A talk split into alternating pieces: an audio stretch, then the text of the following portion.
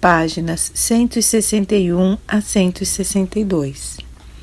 Eu, o Cristo, estou escrevendo esta carta 5 para definir claramente a realidade oculta, a qual também me referirei como o universal e o divino, a fim de ajudá-lo a abrir sua mente à compreensão de que, enquanto você é um indivíduo, Aquele que lhe deu o ser e a individualidade é, em si mesmo, universal, eterno, infinito, onipresente, sem princípio nem fim.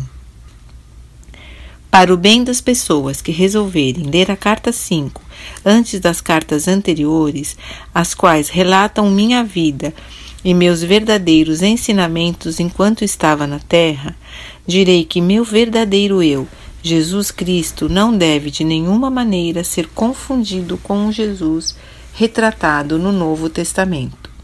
Uma vez que meus ensinamentos originais foram difundidos e muito mal interpretados por todo o mundo na forma dos quatro evangelhos, é minha intenção começar a ensinar a verdade da existência, explicando o verdadeiro significado de minha terminologia original citada nos Evangelhos.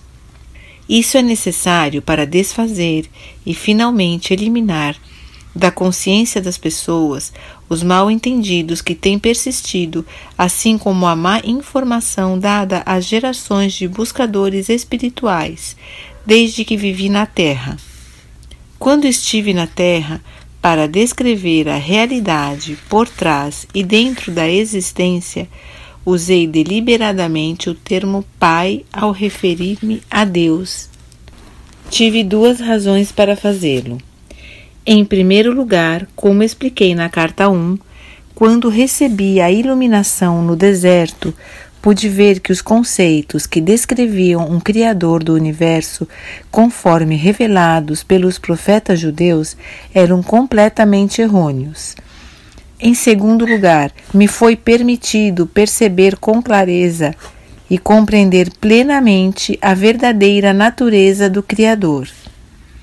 Dei-me conta de que era uma natureza parental a de satisfazer as necessidades da criação de maneira específica e bem definida, semelhante a um pai e mãe.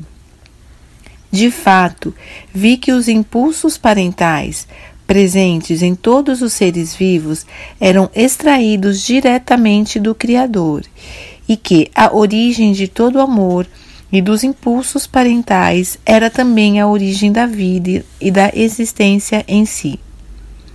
Também vi que a criação era uma manifestação visível dos impulsos criativos universais do ser e que, portanto, podia chamar a humanidade de descendência do Criador.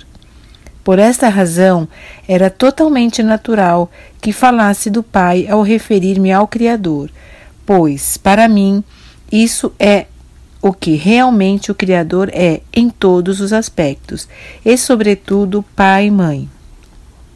Porém, considerando a insistência judia em relegar a mulher a uma posição subordinada na vida diária, me referi somente ao pai para evitar a resistência judia e para ganhar a sua aprovação para o novo termo.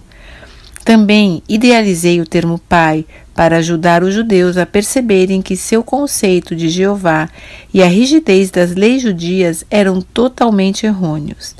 Também, a utilizar um novo termo, o Pai, para descrever o Criador, o impulso criativo por trás e dentro da existência, esclarecia que havia trazido um ensinamento completamente novo, oposto à crença estabelecida em um Deus que rejeitava certas pessoas e que enviava para elas merecidos desastres como castigo.